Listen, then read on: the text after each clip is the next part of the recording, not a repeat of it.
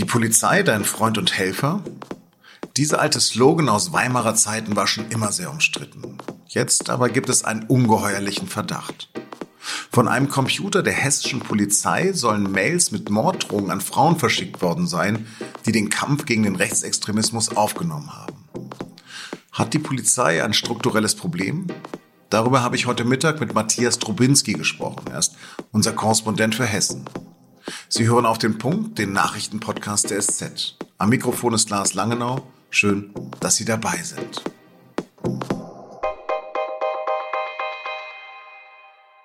Erst die Frankfurter Anwältin Seda Bashar Yildiz, dann die linken Politikerinnen Janine Wissler, Anne Helm und Martina Renner und jetzt noch die Berliner Kabarettistin Idil Baydar, die mit ihren Kunstfiguren Klischees auf die Schippe nimmt. Alle haben Morddrogen bekommen. Alle Mails haben einen ähnlichen Aufbau und Tenor. Alle sind mit Nazi-Parolen bestückt und wurden mit NSU 2.0 unterzeichnet. Eine Anspielung auf den selbsternannten nationalsozialistischen Untergrund von Uwe Mundlos, Uwe Böhnhardt und Beate Zschäpe.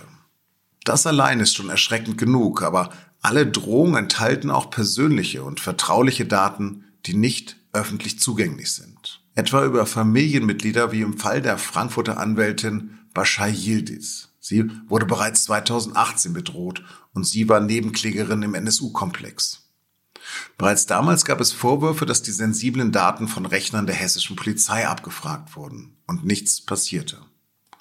Vergangene Woche dann wurde bekannt, dass auch drei linken Politikerinnen ähnliche Drohmails bekommen haben. Frauen, die sich in Wiesbaden und Berlin besonders dem Kampf gegen Rechtsextremismus verschrieben haben. Die Staatsanwaltschaft in Frankfurt am Main spricht von weiteren Geschädigten ohne aber Namen zu nennen. Hessens Innenminister Peter Beuth gerät unterdessen immer mehr unter Druck. Inzwischen schließt aber selbst der CDU-Politiker rechtsextreme Strukturen innerhalb seiner Polizei nicht mehr aus. Und er beklagt, dass er viel zu spät von den Vorwürfen gehört habe. Deshalb macht er seinem Landeskriminalamt schwere Vorwürfe. Offensichtlich hat das zuständige Landeskriminalamt an dieser Stelle nicht die dringend gebotene Sensibilität walten lassen. Diese mangelnde Sensibilität entspricht nicht meinen Erwartungen die ich an eine professionelle Polizeibehörde habe. Was wir über den Fall bislang wissen und welche Konsequenzen gezogen werden müssen. Dazu habe ich mit meinem Kollegen Matthias Trubinski in Frankfurt telefoniert. Matthias, glaubst du denn noch an Einzelfälle? Ja, das glauben in Hessen schon lange viele Leute nicht mehr.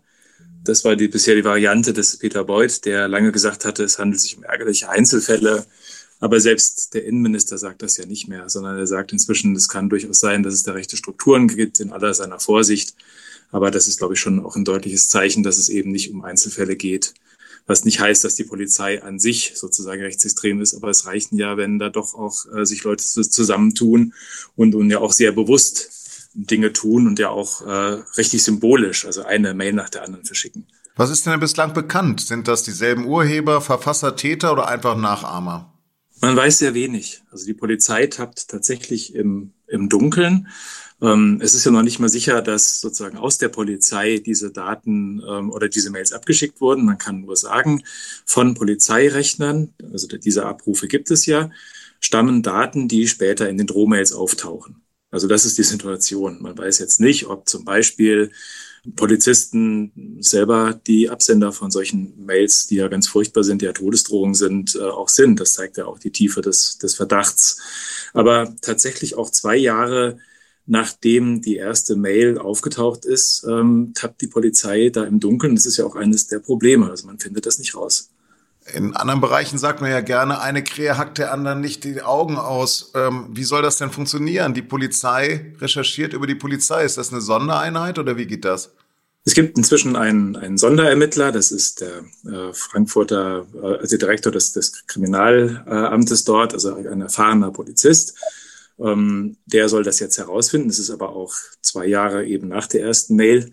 Und äh, natürlich ist das der, der Verdacht, der auch im Raum steht. Also in Wiesbaden, wo ja jetzt auch Daten abgerufen wurden von einem Computer, da ist offenbar der Polizist, der sich eingeloggt hat, äh, vernommen worden. Und der sagte halt, ich war es nicht. Und da, natürlich, äh, der Rechner stand offen und da kann einer reinkommen und kann Daten abrufen.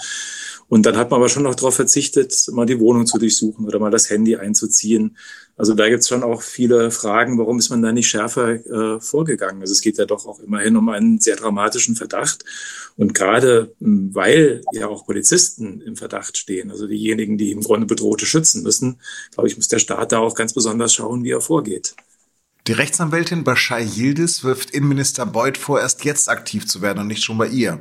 Sie fühlt sich als Mensch zweiter Klasse. Kannst du das nachvollziehen? Ja, das ist, glaube ich, jemand, der so bedroht ist, dass, dass der auch dann, dann sagt, ich wünsche mir halt eben auch demonstrativ den Schutz des Staates. Also die LKA-Präsidentin, die hat ihn, äh, hat, hat sie besucht und Peter Beuth offenbar nicht. Ähm, und tatsächlich kann man sich ja fragen, was, was ist denn da gut? Also Beuth selber äh, ermittelt da nicht, aber natürlich ist er der politische Chef auch der Polizei, der Kriminalämter. Er ist derjenige, der ja auch einen politischen Willen äußern muss und sagen muss, äh, jetzt wird hier mal mit aller Macht vorangegangen. Das hat er jetzt gesagt, am vergangenen Donnerstag. Aber es ist halt eben sehr spät und da kann ich schon verstehen, dass jemand, der ja auch wirklich Todesdrohungen hat, die auch gegen die kleine Tochter geht, also wo da auch wirklich persönliche Daten auf einmal auftauchen. Man denkt sich, Donnerwetter, der weiß leider wirklich äh, bedrückend viel von mir, dass man sich da wünscht, dass der Staat auch mehr tut, als irgendwie zu sagen, schade, dumm gelaufen und äh, wir gucken mal, ob wir was rausfinden. Anfang des Jahres gab es eine Umfrage in der hessischen Polizei. Worum ging es da? Also der Verdacht, dass äh, es rechte Tendenzen innerhalb der hessischen Polizei äh, gibt, also nicht, dass die Polizei rechtsextrem ist, den gibt es äh, ja auch schon länger. Und Minister Beuth hat eine Umfrage in Auftrag gegeben, eine Online-Umfrage, an der die Polizisten sich beteiligen konnten. Ähm, und hat die im Februar noch sehr stolz verkauft als Zeichen, wie fest im demokratischen System die äh, Polizisten verankert sind. Also die meisten ordneten sich politisch in der Mitte ein. Fast alle über 90 Prozent sagten, wir stehen zum demokratischen System. Ähm, aber in dieser Umfrage schon äh, zeigten sich auch echte, also echte Probleme. Also für mich war die eher ein Alarmsignal, diese Umfrage, nämlich wenn doch acht oder neun Prozent der Beamten eben kein, nicht so sicher hinter dem demokratischen System stehen, hat man eben schon genau diesen Bodensatz äh, der Leute, aus dem vielleicht auch solche Täter kommen.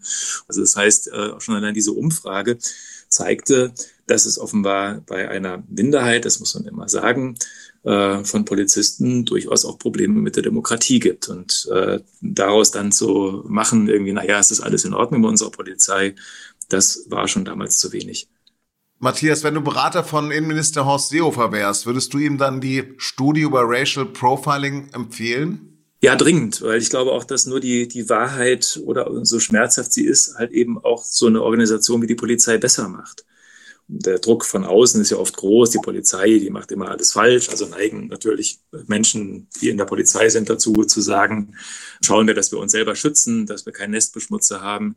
Ähm, also das heißt, da gibt es eine Reihe von, von Strukturen und von ja auch institutionellen Defiziten, die man durchaus erfragen kann und die man dann auch aufarbeiten muss. Also in diesem Sinne muss die Polizei ja immer eine lernende Organisation sein. Sie ist das schärfste Mittel des Rechtsstaates und von daher natürlich muss sie auch diejenige sein, die besonders nah am Rechtsstaat ist.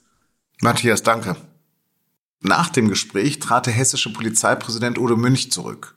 Innenminister Beuth nahm die Bitte des 63-Jährigen um die Versetzung in den einstweiligen Ruhestand an. Münch wusste seit März von einer unerlaubten Polizeicomputerabfrage, gab diese Information aber nicht ans Innenministerium weiter. Am frühen Dienstagmorgen ist im US-Bundesstaat Indiana Daniel Lewis Lee mit einer Giftspritze hingerichtet worden. Es war die erste Hinrichtung auf Bundesebene seit 17 Jahren.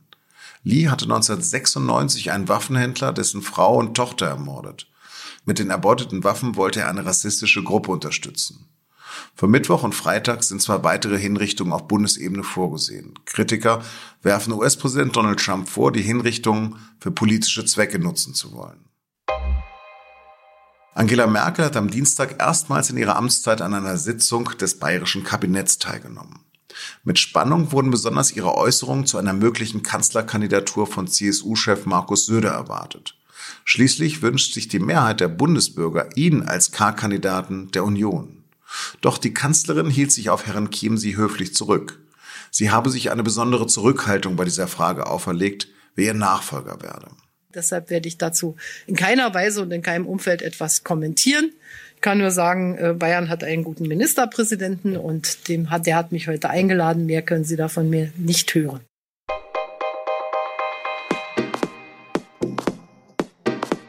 Das nun ja schon fast märchenhafte Treffen von Söder und Merkel auf Herren Chiemsee haben meine Kollegen auch auf der Reportageseite der SZ von Mittwoch betrachtet. Und die können Sie entweder morgen am Kiosk kaufen oder schon heute ab 19 Uhr mit einem Digitalabo im Netz lesen. Ein kostenloses Probeabo für vier Wochen können Sie unter sz.de-abo bestellen. Das war auf dem Punkt am 14. Juli. Redaktionsschluss war um 16 Uhr. Vielen Dank fürs Lauschen und bleiben Sie uns gewogen.